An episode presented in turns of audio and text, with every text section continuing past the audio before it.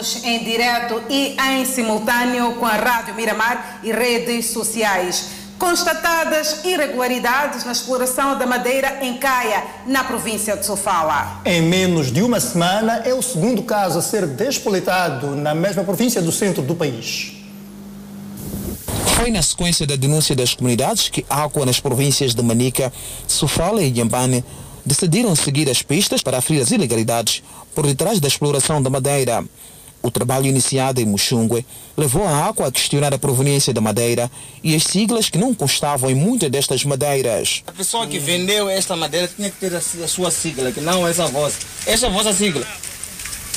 Essa é a vossa sigla. Não, não é nossa sigla, não. É de quem? O Kamane tem duas atividades. Além de ser o proprietário disto Desse aqui, sítio, desse estaleiro, como sucursal, tem que estar sempre a ser vincado, que isto aqui é um sucursal. É, a ele também é, foi dado também autorização para poder Cortar. cortar a madeira na zona de Machas. E tenho aí as autorizações Tens. para o devido efeito. Tá, vez. no dia 20 de setembro de Vemos de 2021. ver ali, estão aí os colegas a tratar disso. Terminado o trabalho realizado em Muxungue, onde foram detectadas a falta de alvará, madeira com dimensões anormais e ainda falta de sigla, o operador foi sancionado com uma multa de mais de 3 milhões de meticais. Esse é o endereço. Dali, as equipes seguiram para o distrito de Caia, no posto administrativo de Sena. Aqui, as irregularidades se repetiram, tendo sido sancionado o operador com uma multa de mais de 11 milhões de meticais. Em Caia, para onde a nossa reportagem também escalou na tarde deste sábado, tentamos colher as impressões junto do representante da firma chinesa, sem, no entanto, termos logrado êxito. tentamos eh, colher portanto, alguns eh, dados ou alguma informação em relação às irregularidades detectadas neste mesmo estaleiro. O representante do empresário chinês, que também é de nacionalidade chinesa, ele saiu à porta logo que percebeu-se que, portanto, estava aqui uma equipe, eh, portanto, de jornalistas, ele regressou para o interior e não mais voltou. Para além da madeira existente no estaleiro, a outra está depositada próximo da linha férrea e em via de ser transportada para o Porto da Beira. Ainda aqui no posto administrativo de Sena, no distrito de Caia, na província de Sofala, uma outra parte da madeira que está em vias de seguir para o Porto da cidade da Beira já está aqui neste comboio de mercadoria. Para além desta madeira que podemos ver neste ponto, ainda há muita madeira em diversos estaleiros neste ponto da província de Sofala. As autoridades prometem ainda continuar a apertar o cerco os que ilegalmente têm explorado a madeira neste ponto do país. O julgamento das dívidas ocultas foi na sua terceira semana, com três arguidos que foram ouvidos. Os principais momentos você acompanha agora no Fala Moçambique.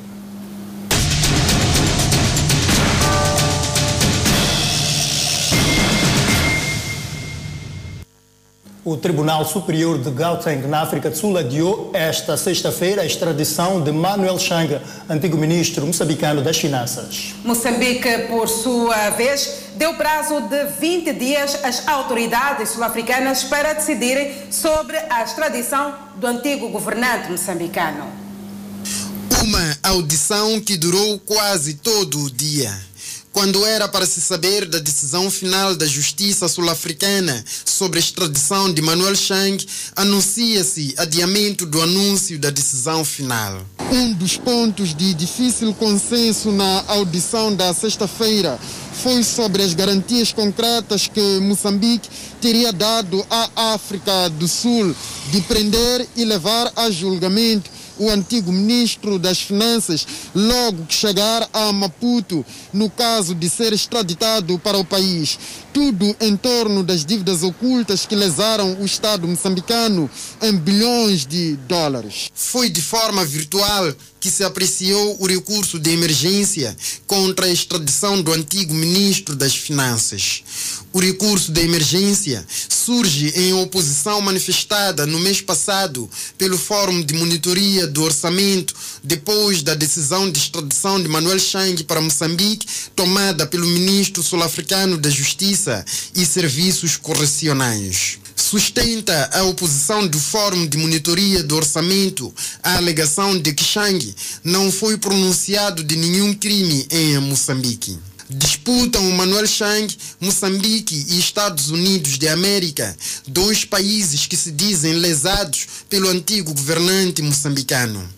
Moçambique já não se mostra paciente na espera e, em forma de solicitação, deu prazo de 20 dias para a África do Sul decidir-se definitivamente sobre a extradição de Chang. A ser atendida a solicitação até 8 de outubro, vai-se saber se Chang volta a pisar a sua pátria, embora sem liberdade e com contas a prestar. Dois anos e dez meses é o tempo de Chang fora do país, numa saída em que não chegou ao destino, Dubai. Faltam apenas dois meses para Manuel Chang completar três anos na máquina da justiça do país durante, depois de ter sido detido no dia 29 de dezembro de 2018, a mando da justiça americana, acusado de crimes de fraude e lavagem de dinheiro. E a semana de julgamento das dívidas ocultas fechou com o interrogatório de três réus. Houve momentos de tensão e alguns episódios hilariantes protagonizados pelos réus e a defesa dos mesmos. Segunda-feira, o relógio marcava 10 horas. Começava o interrogatório do réu Fabião Salvador Mabunda, suposto ponta de lança dos interesses empresariais do casal Ângela e Gregório Leão, também arrolado entre os 19 réus do julgamento das dívidas ocultas. Mabunda começou por se declarar inocente, embora tenha recebido dinheiro do grupo Privinvest para pagar a despesa da amiga Ângela Leão, no valor de cerca de 9 bilhões de dólares. O dinheiro foi gasto em imóveis luxuosos na cidade e província de Maputo. E chegou mesmo a revelar que foi ameaçado pela Procuradoria-Geral da República a quando da instrução preparatória. Sobre efeito da ameaça, eu podia falar qualquer coisa. E o assistente que esteve comigo lá, ele, ele nem fez nenhuma intervenção para protestar. Uma narrativa de ameaça prontamente desconstruída pelo Ministério Público, que a cada pergunta resvalava nas respostas secas e calculistas do réu Fabião Mabunda. O senhor fazia-se acompanhar pelo seu advogado e o Ministério Público não usa esse tipo de método. Foi das audições mais exaustivas. Houve até um momento curioso em que um dos advogados de defesa reclamou da lama nos sapatos, casas de banho e pediu ao alpendre que sirva de sombra para as viaturas. Entramos aqui na sala com sapatos sujos. Saímos lá em casa com sapatos limpos, saímos, entramos aqui com sapatos sujos. Depois, quando chegamos em casa, pelo menos a minha mulher já me questionou. Por volta das 16 horas de terça-feira, terminava o interrogatório do réu Fabião Salvador Mabunda. E quando tudo apontava para a vez de Ângela Leão encarar o tribunal, eis que os advogados e o Ministério Público sugeriram que a opção passasse para quinta-feira, logo nas primeiras horas, para que estivessem, como diziam, todos fresquinhos. E como tem sido habitual, há interregno nas quartas-feiras, portanto, não há sessões de julgamento das dívidas ocultas. E na quinta-feira começou a ser ouvida a Ré Ângela Leão, esposa do antigo diretor do Serviço de Informação e Segurança do Estado. Houve momentos tensos e hilariantes neste interrogatório. Quando eu falo, ela me corta. A digna me corta. Mas agora ela me está. Quer dizer, quando é ela, no sangue. Peço para balançar. Eu não estou a cortá-la. Eu não estou a cortá-la. Eu sou. Se eu estou para responder, entra em cima de mim. É para fazer o quê? Eu não estou a entrar em cima de si, senhora Ângela. Está eu assim. não entro em cima de ninguém. Está assim. E seguiu-se outro momento. Desta feita, o esquecimento voltou para a tenda. Se tiver acesso ao seu, a um computador que, tiver, que tenha internet, está em condições de aceder ao seu e-mail? Eu não me lembro do, do código do meu e-mail a estas alturas. Mire, digna.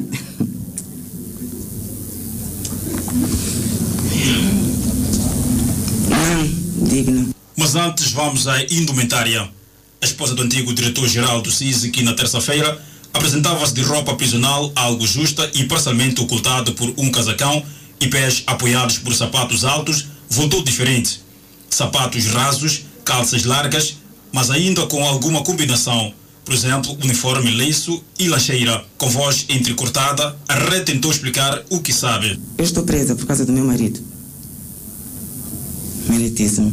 Então, cada vez que me fazem perguntas de Gregório Leão, Gregório Leão, Gregório Leão, e Eu, sinceramente, isto mexe comigo. Eu penso que esse, ele que declarou o que declarou, tem que esperar ele chegar para declarar. E isto está a ser feito desde que nós começamos, não aqui neste tribunal, lá fora.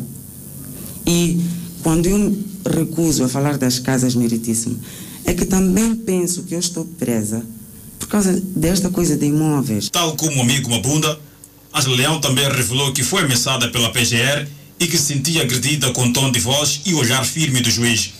Leão pediu desculpas às famílias dos oito réus presos por estarem ligados ao seu nome. À semelhança dos moçambicanos, Angela Leão disse no tribunal que também tinha todo o interesse em saber onde estava o dinheiro.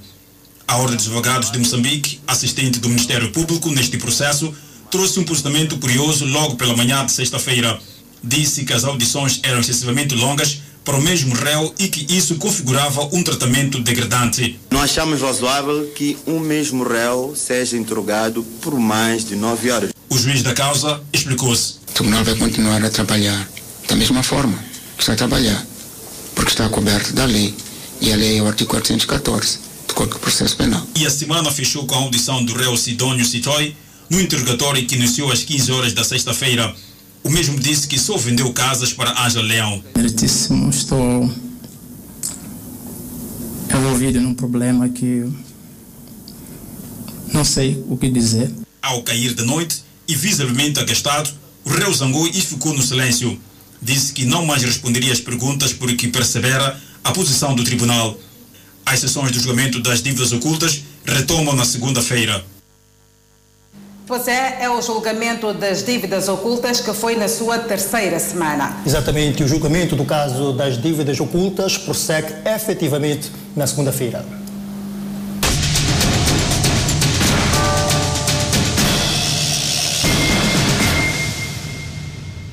Em Nhambane, a Ordem dos Advogados de Moçambique denuncia a existência de falsos advogados que têm vindo a extorquir cidadãos distraídos.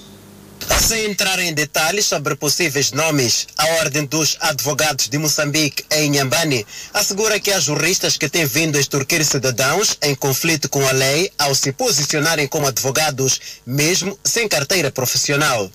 Tal prática, segundo explica o responsável da Ordem dos Advogados em Inhambane, descredibiliza a classe e põe em causa o bom nome dos que estão a exercer o trabalho devidamente. De facto, a Procuradoria Lista tem sido um grande empecilho na, na defesa, na medida em que não só compromete os advogados que já existem, mas também descredibiliza a própria classe. A partir do momento em que as pessoas intervêm em alguns assuntos sem qualquer formação, são pessoas que não estão dotadas de capacidade para, para intervir em processos. Isto... Segundo o responsável da Ordem dos Advogados a nível da província de Inhambane, o caso é do conhecimento de outras entidades da Justiça e que nesta altura os falsos advogados estão a ser monitorados e que brevemente serão responsabilizados pelo crime. Uh, alguns casos já, já reportados de Procuradoria Ilícita estão sendo devidamente encaminhados por forma a serem responsabilizados. Como é sabido, a Procuradoria Ilícita consubstancia um crime e sendo um crime, os agentes desses crimes devem ser responsáveis. Falando por ocasião da comemoração da Semana do Advogado, após almoço com crianças que vivem no infantário provincial, a Ordem mostrou sua disponibilidade em dar assistência jurídica gratuita a este infantário. Estamos cientes de que há vários processos a correr, seja de adoção, de tutelas, eh, até processos que têm a ver com, com, com a, a família de acolhimento e tudo mais é, que, que, estejam a ocorrer em relação a essas crianças e se por alguma eventualidade infantário carecer de algum esclarecimento, de algum apoio legal, estamos cá como órgãos advogados. Em Inhambane, a Ordem conta com pouco mais de 30 advogados inscritos. O número é considerado bastante reduzido, olhando para o nível de procura por estes profissionais nesta região. A Inspeção Geral da Administração Pública contestou uma série de irregularidades de gestão municipal nas autarquias de Nampula e na Calapurto. Nesta criação da Delegação Provincial da Inspeção Geral da Administração Estatal e Função Pública na Pula, as autoridades dizem ter feito, além de duas inspeções extraordinária e ordinária, um total de 17 fiscalizações às diversas instituições do Estado sobre o funcionamento e cumprimento das medidas de prevenção da Covid-19. Na autarquia de Nampula, o delegado da IGAP diz que a equipa constatou uma série de irregularidades. Por exemplo, na, na, na autarquia de Nampula, eh, identificamos lá que existem funcionários que foram nomeados para cargos de direção e chefia e estão a receber os seus salários, mas esses não têm o visto do Tribunal Administrativo, o que contradiz a lei. Tá, é uma das coisas que posso adiantar. Tem outras questões relacionadas à observância de procedimentos administrativos o mesmo trabalho foi feito na autarquia de Nacala Porto, depois de uma denúncia sobre a alegada má gestão da coisa pública. A inspeção nas instituições públicas foi feita não só na autarquia de Nampula, mas também na autarquia de Nacala Porto, onde a inspeção diz que também eh, Nacala constatou uma série de irregularidades que acontecem naquele ponto do país. Agora decorre o processo de elaboração de relatórios que depois serão submetidos às entidades competentes que irão dar seguimento a cada caso. Há indícios de haver eh, eh, cometimentos de erros que podem ser substituíveis a, a, a, levantamento de processo disciplinar e outros até levantamento, aliás, encaminhamento do, do, do processo à procura, procuradoria, à procuradoria da cidade, ou seja, o Gabinete Provincial de Anticorrupção.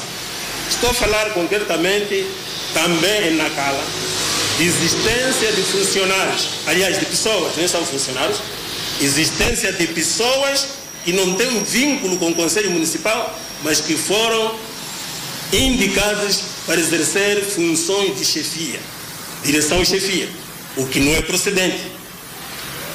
Também constatamos lá, de facto, e na, na, na carga de denúncia, o desaparecimento de uma, de uma máquina para, para, para retroescavador. Em relação à última auditoria feita na autarquia de Nampula, onde a idealidade diz ter recebido informações de que a mesma visava ferir a proveniência dos fundos que estão a ser aplicados nas várias obras em curso, também houve clarificação do real objetivo. Nosso propósito não foi esse. Nós, quando fomos no Conselho Municipal, já tínhamos uh, um objetivo então, o objetivo era verificar o cumprimento das normas na gestão da coisa pública, o cumprimento da legislação no que concerne os procedimentos administrativos. Esse é que era o objetivo. Nos próximos dias, a Inspeção Geral da Inspeção Estatal e Função Pública diz que vai igualmente levar a cabo alguns trabalhos inspectivos a nível de alguns distritos da província de Nampula. O mundo celebra hoje o Dia da Limpeza, sob o lema Eu limpo o meu espaço. É um dos maiores inimigos comuns dos tempos atuais. O lixo é cada vez mais presente, sobretudo nos centros urbanos. Para acabar com os focos de lixo, as autoridades municipais em vários pontos do país adotam um sistema de alocação de contentores para o depósito de lixo. É assim em muitos bairros da cidade de Maputo, mas o mesmo não se pode dizer da zona de Xinhang, no bairro do Albazino, na cidade de Maputo. Os moradores pagam a taxa de limpeza, mas não beneficiam destes serviços. A gestão de resíduos sólidos é neste e outros bairros um problema diário. Que a maioria vão deixar o lixo ali. Então, quem não quer deixar ali, é só cavar dentro da casa enterrar o lixo. Enquanto esperavam melhor sorte, as covas pelos cantos dos quintais foram sendo as saídas. Hoje, os solos já estão saturados de lixo. Pomos nos sacos, deixamos em casa, porque aqui na zona temos falta de condutores para deitar lixo. Pusemos lixo ali naquele lugar, porque aqui nessa zona não tem condutores, tem falta de condutores. As casas também já não têm lugares para cavarmos. Estes e outros cidadãos assinalam o Dia Mundial da Limpeza com dedo apontado à autoridade municipal. Enéas Comis, depois de participar em uma jornada de limpeza por ocasião da data, reconheceu a importância de manter um ambiente limpo e saudável. Que a efeméride contribua para catalisar as ações de manutenção da limpeza e higiene nos lugares públicos preservação do ambiente e proteção da saúde pública, incentivo à cidadania ambiental como mecanismo de exortação para a responsabilidade ambiental de cada município. Comis manifestou o desejo de Maputo ser tão limpa e, se possível, mais limpa que a cidade de Kigali, uma das urbes mais limpas do continente africano. Falta de aterro sanitário para depósito de, e tratamento de lixo preocupa as autoridades municipais de Vilanculos, em Inhambana. Chama-se Felix Chinavani, é o mais novo trabalhador do município de Vilanculo. Ainda não é efetivo, está ligado à área de saneamento. Conta que para cumprir com a atividade tem a obrigação de levantar-se muito cedo. Passa mais tempo na rua, limpando a cidade. Trabalho no município, acordo de manhã, eu conheço minha zona, onde devo varrer, fazer limpeza, ficar limpo. É, tirar lixo, pôr no dustbin.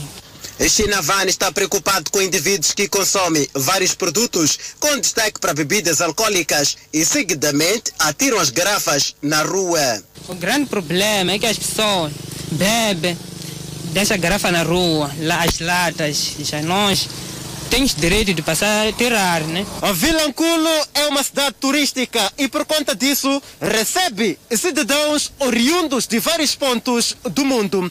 O cenário faz com que haja produção de muito lixo. O problema é que a maior parte dessas pessoas não colocam o lixo nos lugares apropriados. As praias são um exemplo disso, tal como explica o edil William Tuzini. Bem, é, tem sido uma prática principalmente para, para a juventude. É, aos finais de semana, mesmo aos finais de semana, consumirem álcool de quanto vez. E, e porque não é fácil controlar a, a todo momento. Portanto, acabamos encontrando estes rastros, eh, principalmente de garrafas e plásticos.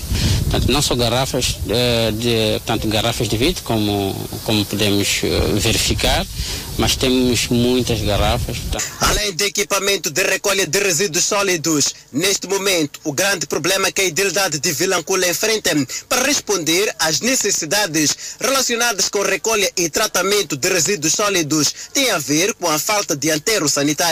O grande desafio, de facto, é de termos aqui um aterro sanitário. Portanto, nós não temos ainda um aterro sanitário. Estamos nessa altura, junto com o Ministério do Ambiente, para ver se conseguimos este ano termos um aterro sanitário. Nesta altura, o concurso foi aberto. Estima-se que Vilanculo produz, em média, 3 toneladas de lixo por mês. Edson, à medida que a população moçambicana cresce, a pobreza segue a mesma tendência, dando origem a uma má distribuição da riqueza produzida no país e pressão sobre os serviços públicos, como escolas, estradas e também hospitais. É verdade, Danissa. Veja a seguir a realidade na reportagem especial Crescimento sem Desenvolvimento. Mas o cidadão moçambicano virá ao mundo dentro de meses.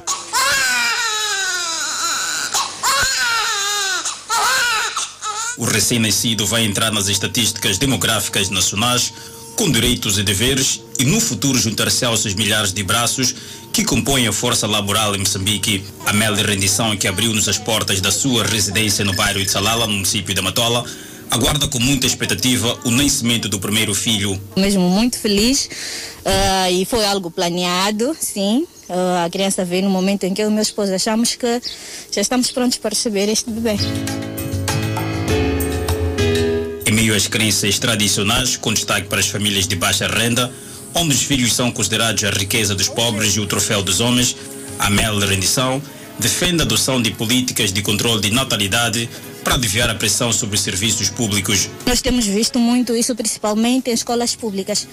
Chega início do ano, nós vamos dizer, naquela escola já não tem vagas.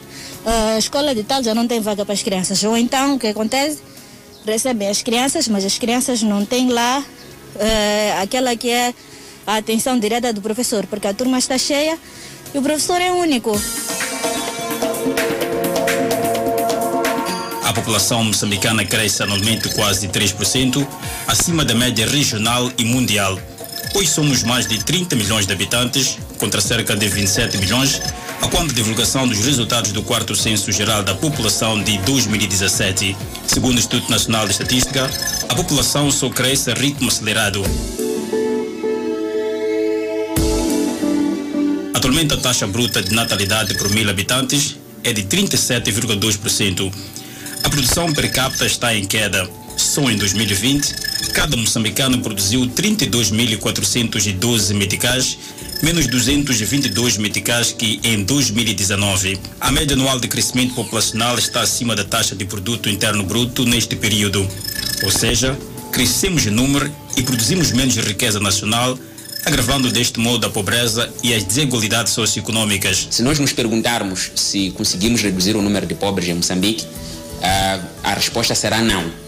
Embora tenhamos reduzido a percentagem de número de pobres de 1997 até 2014, de 65%, 67% para 45%, mas porque a população cresceu num número superior. Se você incide o 45% sobre a população que existe agora, a descobrir que o número de pobres aumentou de 11 milhões para 12 milhões. Por quê? Porque a população cresceu mais do que ah, ah, os esforços, todos eles legítimos, feitos pelo Estado, pelos atores de desenvolvimento para reduzir a pobreza. Vamos olhar para os números dos últimos três anos. Em 2019, a economia moçambicana cresceu 2,28%, abaixo da média de crescimento populacional, que é de cerca de 3%. No ano seguinte, ou seja, em 2020, o país teve uma recessão econômica de 1,23% negativo. E para o ano de 2021, prevê-se um crescimento do produto interno bruto de 1,5% no cenário moderado e 0,6% no pior dos cenários. Portanto,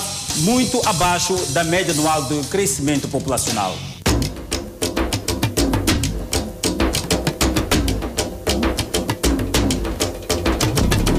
Boom demográfico traz consigo grandes desafios. A pressão sobre os serviços públicos, como saúde, educação, entre outros. Quanto mais crescemos, pressionamos esses serviços, reduzindo deste modo a capacidade de resposta por parte do Estado. Será que estamos perante a um crescimento sem desenvolvimento? O orçamento do Estado muitas vezes não consegue acompanhar O ritmo do aumento das necessidades, por exemplo, se nós formos para o setor da educação, até que ponto o ritmo de construção de novas escolas, de contratação de novos professores, de construção de salas, adquisição de carteiras e todo o material é suficiente para acompanhar os novos ingressos, para acompanhar o avalanche de novas crianças que precisam ser integradas no sistema de educação. Significa que corremos risco de excluir boa parte ou uma parte eh, significativa de novas necessidades em termos de ingresso, incluindo para o setor de saúde.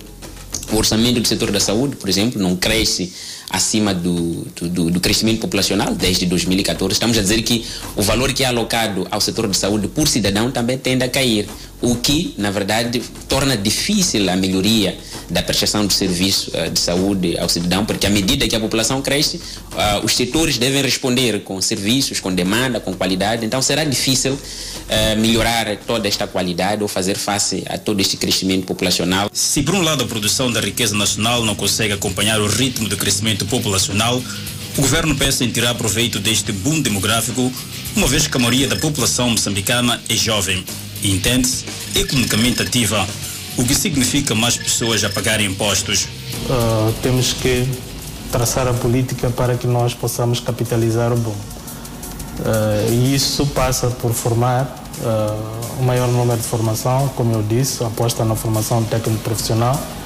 colocar as pessoas a saber fazer e, e isto dá-lhes maior facilidade de entrar no mercado, não só uh, para ir à procura do emprego, mas elas sim criarem os seus próprios uh, serviços uh, e oferecerem por si determinados serviços que até podem depois empregar outros jovens nessas mesmas iniciativas. A este ritmo de crescimento, estima-se que até 2050 a população moçambicana atinja o dobro da atual.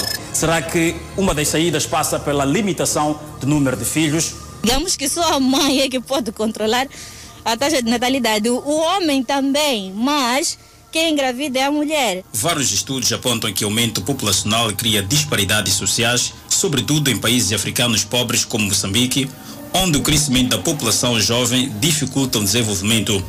Não há emprego para todos não há educação de qualidade nem serviços adequados de assistência sanitária.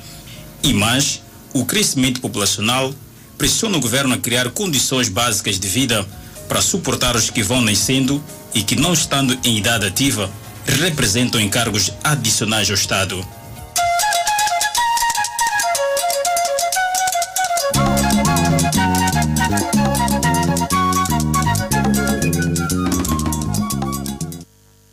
Nota que a população moçambicana está a crescer. É verdade e é um fato. Miramar e outras televisões notificadas a desligar sinal analógico a partir da segunda-feira, dia 20. Muitas pessoas assim, deste modo, ficarão impedidas de acompanhar, inclusive, o julgamento das dívidas ocultas e outros assuntos que são partilhados no canal aberto. Ver televisão de forma tradicional, ou seja, em sinal aberto, já não será possível a partir da segunda-feira, em Maputo, Tete e Nampula, como resultado da orientação do Instituto Nacional das Comunicações de Moçambique.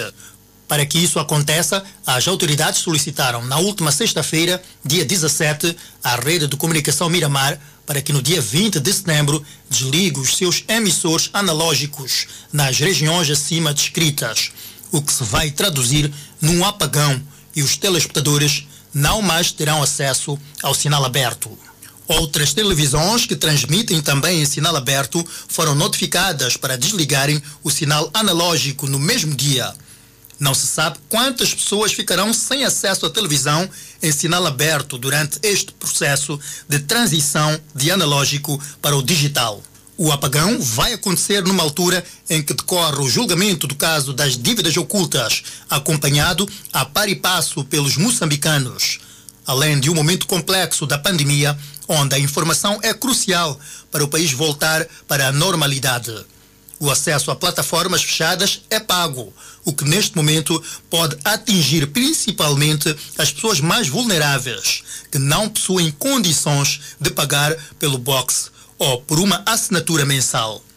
Durante o lançamento da migração digital, o presidente da República, Flip News, estabeleceu o prazo de um ano para se efetuar a migração do sinal de televisão analógico para digital, assegurando sempre que neste processo ninguém ficasse excluído. Missão da União Europeia recebida pelo Presidente da República. Polícia Maputo recolhe as celas incumpridores das medidas de prevenção da Covid-19. Vamos ao intervalo, voltamos com o desenvolvimento destas e mais notícias. Até já. O Presidente da República, Felipe News, recebeu no seu gabinete de trabalho os membros da missão militar da União Europeia que vão capacitar as forças de defesa e segurança de Moçambique. Presentes no encontro, os membros da missão militar da União Europeia, designadamente vice-almirante Hervé Blegen e o brigadeiro Nuno Correia Lemos Pinto, designado como comandante da missão de instrução militar da União Europeia em Moçambique. A missão militar tem um papel de formar e capacitar unidades de fuzileiros navais, forças especiais e outras especialidades para a tropa de elite no país.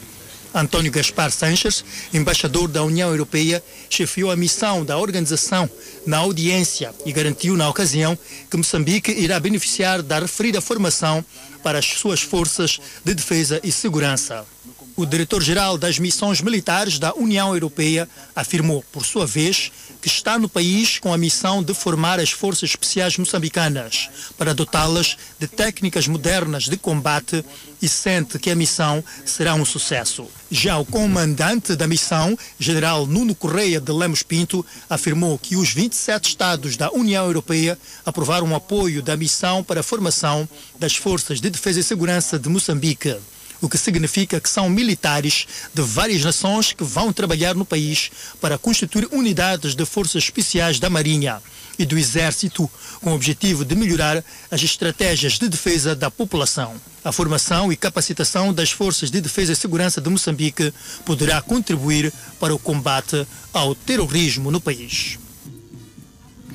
A polícia recolhe as celas incumpridores das medidas traçadas para o controlo dos casos da Covid-19 no distrito Campo Fumo, na cidade de Maputo. A operação iniciou por volta das 20 horas na esquina entre as avenidas 24 de Julho e Guerra Popular. Até essa hora, as ruas estavam repletas de vendedores ambulantes, na sua maioria de roupa usada, vulgo calamidade. Como resultado desta operação, alguns vendedores dispersaram-se e outros foram recolhidos. Sei que tenho uma falha, tenho uma culpa agora, né, no momento, mas o problema é que é a parte da sobrevivência, né? Em pouco tempo, a rua estava limpa.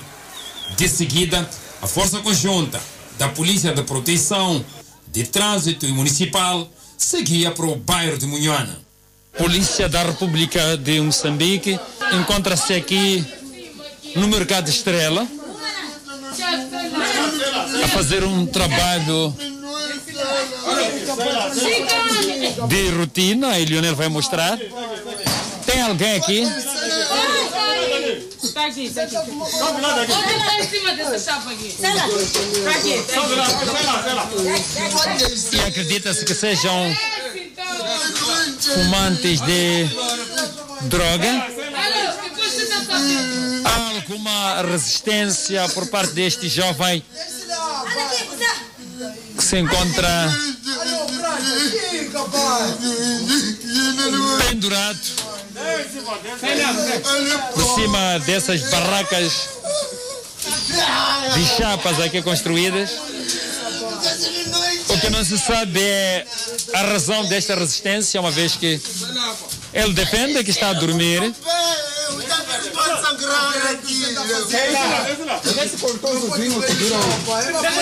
Fala-se que vendedores aqui queixam-se de roubos e a polícia acredita que pode ser um dos ladrões que vem lesando os vendedores do mercado Estrela. Na verdade são dois. Na verdade são dois. Pois vão ser inquiridos. O problema é a resistência, não é? Eles têm muito que se explicar e porque estão ali. Do mercado Estrela, a força dirigiu-se para Majangalene. Nem mesmo o frio que se fez sentir impediu algumas pessoas de se fazerem à rua. Aqui também algumas pessoas foram recolhidas devido ao consumo de bebidas alcoólicas. Um dos cidadãos, sob custódia policial, urinou nas calças e justificou. O que é que você fez? Eu? O que eu fiz? Eu estava a vender. Não, não, não. Tentar. Agora, mijei-me. Porque estou apertado com vocês. É para fazer o quê? Mijei-me, tem que me mijar. Eu pedi para descer para mesmo mijar e negaram. Era para fazer o quê? De seguida, foi-se para o bairro militar, vulgo Colômbia. Correu já. Alô. Alô, alô. Alô. Vai chamar aí. Correu já. Alô. Alguma resistência aqui deste jovem encontrado a consumir bebida alcoólica aqui Não precisa. no bairro de Somerfield, mais conhecido por bairro militar, ou então Colômbia, foi encontrado a consumir bebida alcoólica e está a oferecer alguma resistência às autoridades policiais e foi agora imobilizado e vai ser conduzido para a viatura da polícia. Tem lá mais uma senhora. É, portanto, a imagem é esta de bebida a ser consumida no quintal. Havia mais eh, cidadãos aqui, foram encontrados de surpresa pelas autoridades policiais. Algumas dessas pessoas fugiram e vamos tentar ouvir essa senhora. Então ele não pode me dizer para eu carregar. Está certo, está acima da hora. Temos que ir. Então em cima da hora é dizer vamos, eu Vamos. de responder Já só. dissemos, Agora não vamos. diz que carrega. Vamos te ajudar a levar. Sim, vamos. Vamos. e aceitou acompanhar as autoridades policiais para a esquadra mais próxima. No caso, é a terceira esquadra da polícia. Está a ser encaminhado então para a, a viatura da polícia. E este é o trabalho que está a ser feito na noite desta sexta-feira. De recordar que este trabalho começou justamente na, no território da sétima esquadra, isto é, no Alto Maé. Passou pela pelo mercado Estrela, exatamente. E depois, há uma resistência, há uma resistência, há uma resistência, e Lionel vai mostrar. A senhora que parecia estar convicta que tem que acompanhar as autoridades, estava a oferecer alguma resistência para entrar na viatura da polícia. Portanto, é tudo isto no âmbito da, do cumprimento do decreto, no âmbito das medidas de contenção à propagação de Covid-19, que esta operação está a ser levada a cabo pela Polícia da República de Moçambique nesta sexta-feira. Portanto, já houve algumas detenções e algumas das pessoas detidas se encontram na terceira esquadra. Apesar destas detenções, a polícia diz que, de modo geral, o decreto está a ser cumprido. É mais um trabalho da polícia, fiscalização. O que se tem a dizer? É mais um trabalho da polícia em torno eh, das medidas que são conducentes à prevenção e combate à pandemia viral.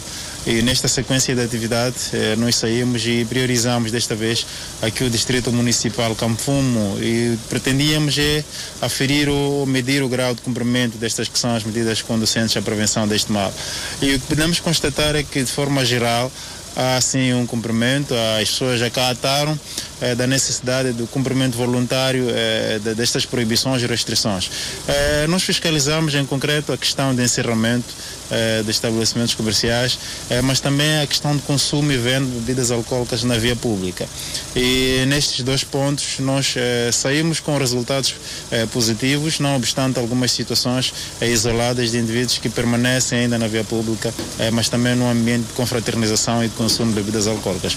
A estes indivíduos que foram flagrados foram naturalmente conduzidos às nossas unidades, serão presentes amanhã em tribunal, que é para se, se determinarem, portanto, as devidas sanções em relação relação a este crime de desobediência que por eles foi praticado. Enquanto a doença e o decreto durarem, esse tipo de operações vai continuar. Diz a polícia. Continua, infelizmente, o incumprimento do decreto para a prevenção da pandemia da Covid-19. Malfeitores tentam arrombar uma residência na Matola 700, província de Maputo. Um atrevimento em grande escala. Como se de sua casa se tratasse, Indivíduos desconhecidos envenenam três cães numa tentativa frustrada de roubo em uma residência no bairro 700, no município da Matola. Mataram meus três cães, que é, são um pastor alemão, um Boer Boer e um Rottweiler. O Rottweiler ainda era, era novo, com sete, com sete meses. E quando estava a envenenar, pediu aquelas jovens que andam a fumigar, da fumigação, ao namagrão, ao namagrão, em cima, da, em cima do, do tanque da água. Os bandidos arrebentaram tudo que encontraram pela frente: portões, janelas e candeeiros. A dona da casa afirma que já sofreu agressão física. Andam a mexer com, com, com a intimidade das pessoas, a dignidade you know, nos humilham como se nós fôssemos é, é, é, bichos. Porque um ser humano não faz isso. Eu, por exemplo, não tenho nada a ver, saber o que você tem no seu bolso. Cada um tem a sua vida e vive a maneira que quer. O caso já é do conhecimento das autoridades policiais. Moçambique registra mais 369 recuperados da Covid-19. Vamos ao intervalo, voltamos com o desenvolvimento desta e mais notícias. Até já. Estamos de volta e vamos agora escalar a zona centro do país, concretamente a província da Zambésia, onde a direção do Hospital Central de Quelimane está preocupada com o elevado número de pacientes vítimas de agressões fí físicas. Na semana finda, vários cidadãos deram entrada no Hospital Central de Quelimane vítimas de agressão física. Este cidadão, morador do bairro Acordo de Lusaka, é um dos pacientes também, deu entrada em estado grave e explica que os milianos teriam abordado na perspectiva de se apoderarem dos seus pertences. O jovem de aproximadamente 25 anos de idade terá sido abordado por miliantes no bairro Acordo de Lusaka, arredores daqui da cidade de Climane. Os mesmos teriam desferido fortes golpes e causado fraturas nos membros superiores e inferiores, fator que fez com que o mesmo tivesse sido recolhido de imediato para o hospital de saúde local e de lá então sendo transferido para aqui para o hospital de referência, o Hospital Central de Climane, a fim de receber cuidados médicos. Primeiro eram três pessoas, sim, três pessoas. Uma das pessoas é essa aí que me partiu o pé. Depois, depois de me partir em pé, me deixaram aí mesmo. Eu tentei me arrastar para na estrada. Queriam levar alguma coisa? Terão levado alguma coisa? Não, não posso mentir, não levaram nada. Sim. Não, por que que chegaram ao ponto de partir o pé, desferir golpes para o braço, para si, como é que é? Eu, eu já não sei. O Hospital Central de Quilimane avança que grande parte dos casos de agressão física está relacionado à criminalidade. O paciente atualmente está moderado. Importa referir que chegou num estado grave, veio referido do Centro de Saúde de Kualane, com uma história de fratura exposta da tíbia direita. Eh, Foi abordado por miliantes, mas atualmente está estável e esperamos que nos próximos dias poderá ter, poderá ter altas. Do inquérito feito sobre o paciente, o que, que ele alega para ter sido desferido tais golpes até parar aqui no hospital? Bem, segundo o historial do paciente, vinha de um convívio amigável e foi abordado por humilhantes na calada da noite e de lá foi desferido então esses eh, vários golpes, tendo causado esta fratura exposta de tíbia direita e contusão do membro superior direito. Passamos a atualizar os dados da Covid-19. Nas últimas 24 horas, houve o registro de mais 369 recuperados, elevando o seu cumulativo para 145.382 pessoas. Por outro lado, o país tem cumulativamente 6.920 internados e 48 recebem tratamento nos centros de isolamento. O país tem 149.981 casos positivos registrados, dos quais 149.612 de transmissão local e 369 importados. Moçambique testou nas últimas 24 horas 1.880 amostras, das quais 75 revelaram-se positivas. Destas, 71 de nacionalidade moçambicana, quatro estrangeiros e resultam de transmissão local. O país não notificou nenhum óbito em paciente infectado pelo novo coronavírus, continuando um cumulativo de 1.903 as vítimas mortais devido à Covid-19. Neste momento, o país tem 2.692 casos ativos devido à pandemia viral. Vamos agora continuar com a informação para saber que em Chimoio, moradores do bairro Chirangono foram surpreendidos com o feto de pelo menos sete meses de gesta- de gestação num dos riachos do rio Muarua. O feto foi descoberto por um grupo de crianças que estava a brincar no riacho próximo ao cemitério local de Mutetua. Surpreendidos, contactaram as pessoas mais velhas para se aproximarem ao local. Alguns moradores suspeitam que o ato repugnante tenha sido praticado por uma adolescente. A comunidade diz que vai levar a cabo uma série de atividades com vista a encontrar quem terá então deitado o feto neste local, tendo em conta que o mesmo traz um pouco de desprezo por parte das raparigas que têm estado a envolver-se em ações do mesmo. Encorajam, no entanto, a quem achar que obviamente terá feito ações desta natureza para que se desencoraje, tendo em conta que a ação não traz o bem-estar para ninguém ao nível da sociedade. Essa é mas a pessoa assim não conhecemos quem é. Só encontramos apenas o corpo ali. É o primeiro caso que ocorre aqui? Esse é o primeiro caso, sim, que está a acontecer hoje assim. Porque aqui, ali no nosso bairro, é zona 2. Aqui, é na zona 3, nós, nós subimos. Se é rapariga da zona 1, da zona 2, se é da zona 3, nós já não estamos a entender onde veio, onde esse, essa menina, é- essa rapariga é, deitaram bebê. Jamila Domingos, mãe de cinco filhos, diz não perceber as causas que terão motivado o ato e dá uma nota de repúdio. Eu, como mulher, isso não podia acontecer. Toda mãe que sabe assim, já provocou uma coisa, tem que cumprir. Mas quando ele não vai cumprir, não é mulher, é uma bandida. Eu, como mãe, tenho seis, seis tenho cinco filhos. Mas será que ela também não quer ter mãe como, como eu? Por que que abordou? Essa pessoa que fez não é boa coisa, tem que condenar. O régulo da região avança que tais práticas já tinham reduzido e diz que será criada uma comissão para responsabilizar a praticante. Já tinha, já tinha acontecido, mas foi anos, anos atrás. Foi aquele lado ali. Mas eu não sei quantos anos vai para aparecerem umas coisas idênticas dessas. Não sei. Este é o primeiro caso a registrar-se esse ano no bairro Xirangano. Feto que foi encontrado em Calimane.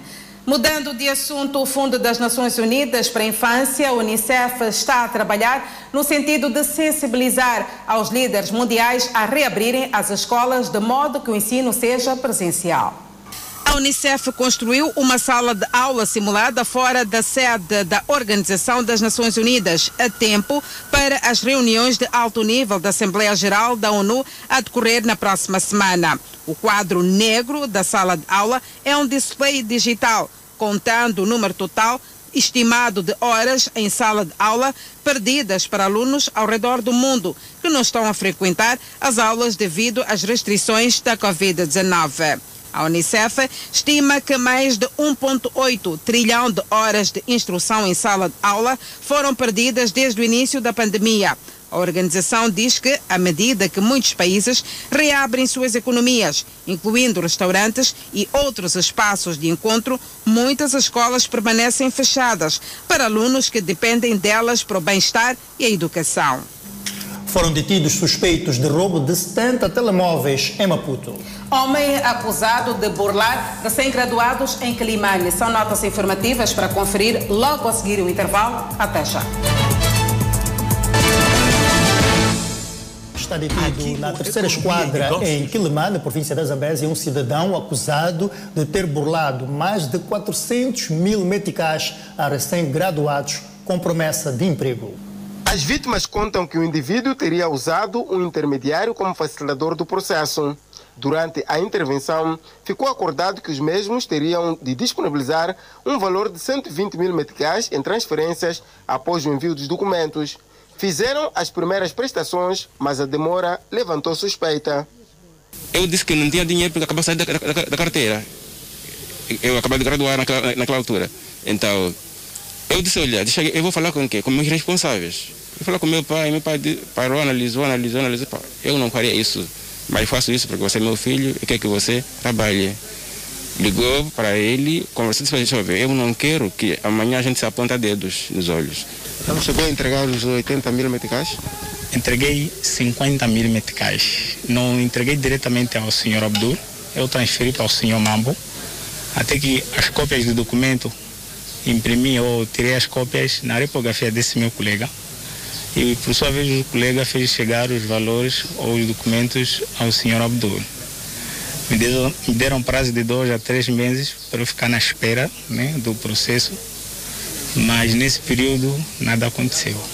O indiciado já nas mãos da polícia avança que o mesmo interagiu com os indivíduos no sentido de concessão de empréstimos e não em promessas de emprego, como são feitas as alegações. Quando é uma declaração, não é burla dívida. Estão lá as declarações que eu fiz, levei dinheiro, está falando, para devolver. Então tu não levaste dinheiro para dar emprego? Não. São créditos. Senão não teria aquela declaração. Então como é que tem essas declarações? O que é que você, nessas declarações, o que é que falava? Isso mas o dinheiro para o quê? É, qualquer declaração simples que alguém faz para pedir o crédito. Dever, deve estar falando para devolver. Mas eles trabalham em algum sítio para tu pedires o crédito? Como? Trabalham em algum sítio? Já dinheiro alguém não precisa trabalhar. Desde que tenha tu, confiança. E tu trabalhas onde? Como? Tu trabalhas onde? Há perguntas que não sou obrigado a responder. Foi através de denúncias feitas que a polícia da República de Moçambique conseguiu neutralizar o jovem que obviamente se encontra aqui, que é acusado de ter burlado mais de 100 mil meticais a cidadãos aqui na província de Zambésia com tendências para então poder dar emprego. Emprego esse que seria então de lecionar na disciplina de filosofia, isso no distrito de Xindi, aqui na Zambésia. E também algumas vítimas uh, relatam que o mesmo também prometeu emprego lá no Instituto uh, de Segurança Social. Ora, uh, algumas vítimas acabaram aproximando aqui a subunidade para prestar queixa.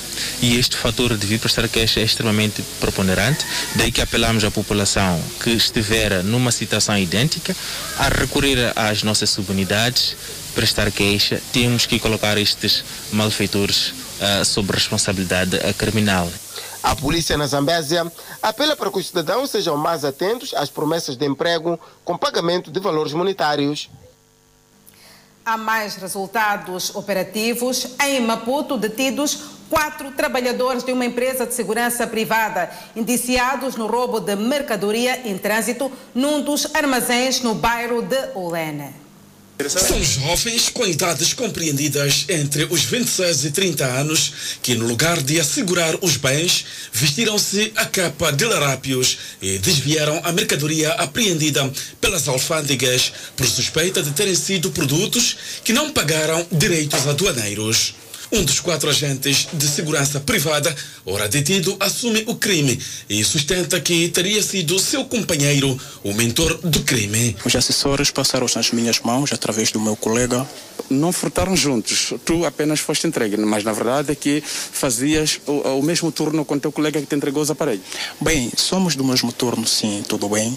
Somente recebi os assessores nas minhas mãos e ao mesmo tempo eu, os assessores se transferi também.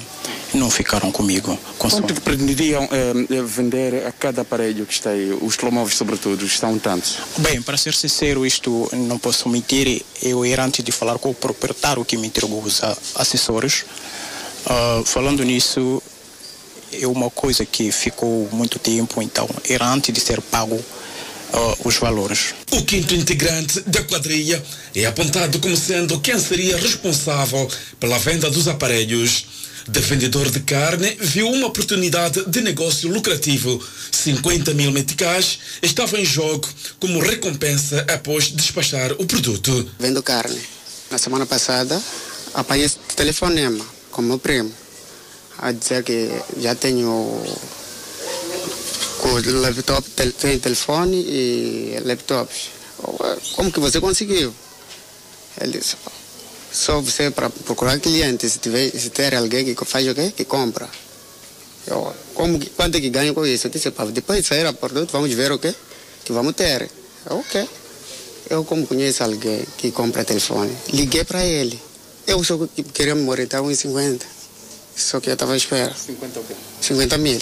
Uma tentativa frustrada de querer ganhar a vida fácil culminou com a detenção de cinco jovens, dos quais quatro deles pertencentes a uma empresa de segurança privada.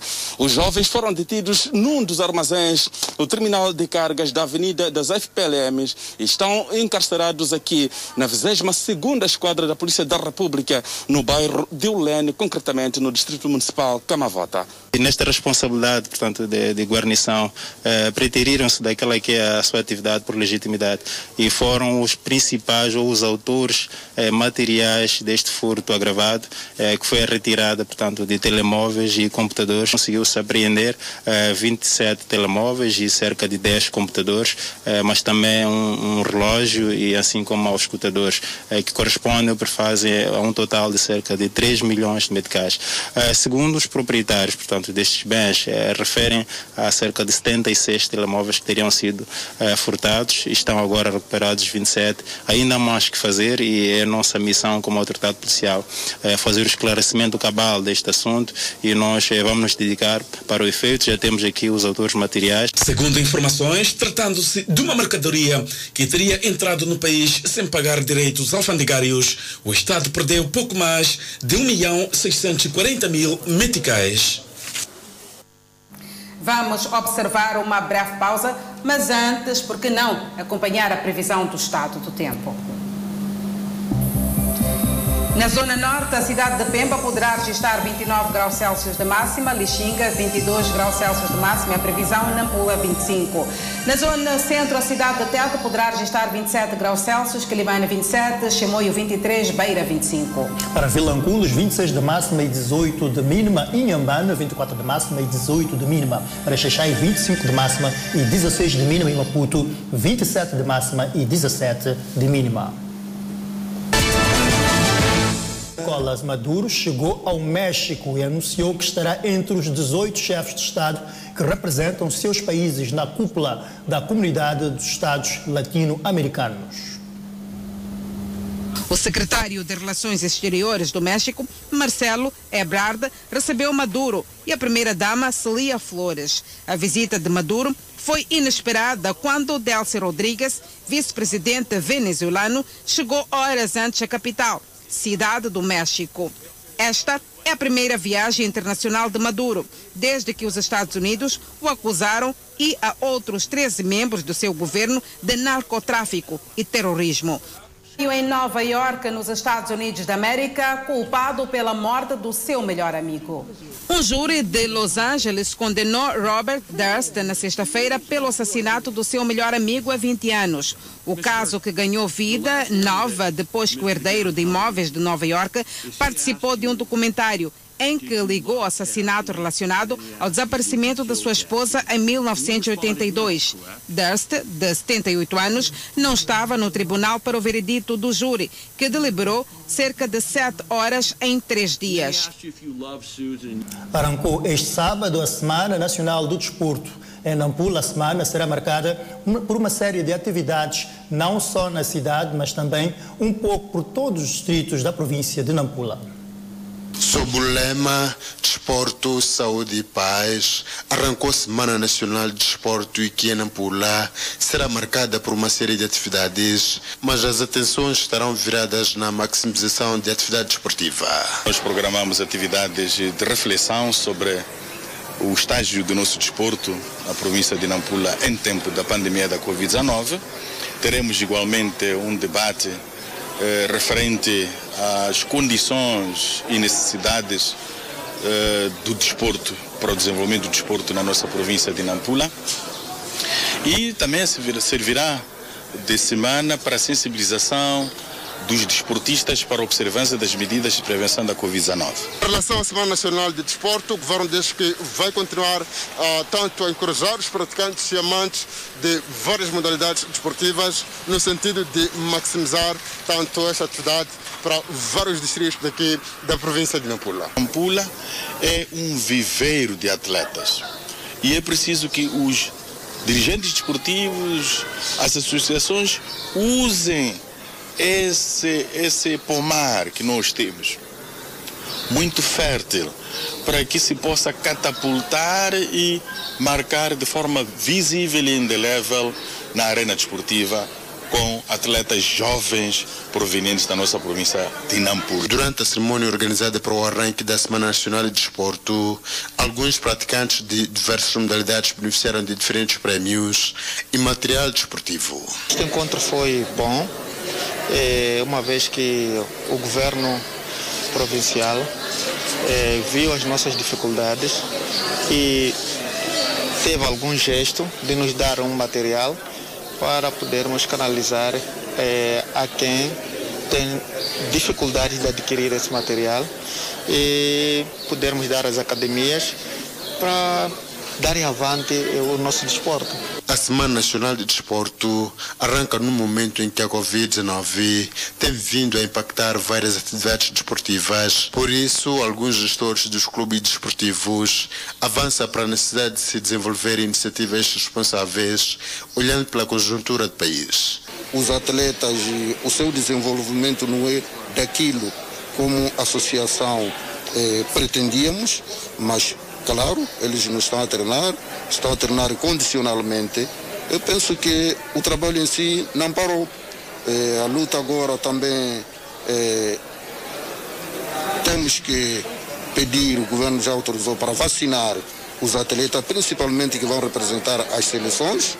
É, então, para prosseguirmos com os trabalhos mas o caminho está sendo andando apesar da Covid-19. Uma das preocupações que têm sido levantadas nos últimos anos tem a ver com a falta de apoio moral e financeiro às organizações desportivas. A Federação Moçambicana de Atletismo já conta com um novo presidente. Kamal Bardru venceu este sábado as eleições para a presidência da Federação Moçambicana de Atletismo da Assembleia Geral realizada em Maputo, onde também concorreu no escrutínio Edmundo Matessa. Com sete votos, Badru deixou para trás Matesse, que conseguiu apenas quatro votos das associações provinciais de atletismo. O candidato derrotado tinha como apoiante na sua lista Lourdes Mutola, que desistiu da intenção de avançar como candidata para a posição de presidente do organismo máximo que gera o atletismo no país. Kamal Badru regressa sim à direção da Federação Moçambicana de Atletismo, onde já assumiu o cargo de secretário-geral no elenco de chaficidade quando liderava a presidência do organismo desportivo. para que o atletismo atinja os níveis que se pretende, Kamal Bardu apostará na formação de atletas para que, os, para que o escalão sénior tenha atletas com qualidades suficientes para a conquista de títulos nos próximos anos em competições internacionais. Badru pretende igualmente nos próximos anos aumentar o volume de competições em todas as associações provinciais de atletismo do país. Com esta informação, colocamos um ponto final à presente edição do Fala Moçambique. Muito obrigada pelo carinho da sua audiência. Um bom final de semana. Nós voltamos em breve com mais informação. Previna-se da Covid-19. Até lá.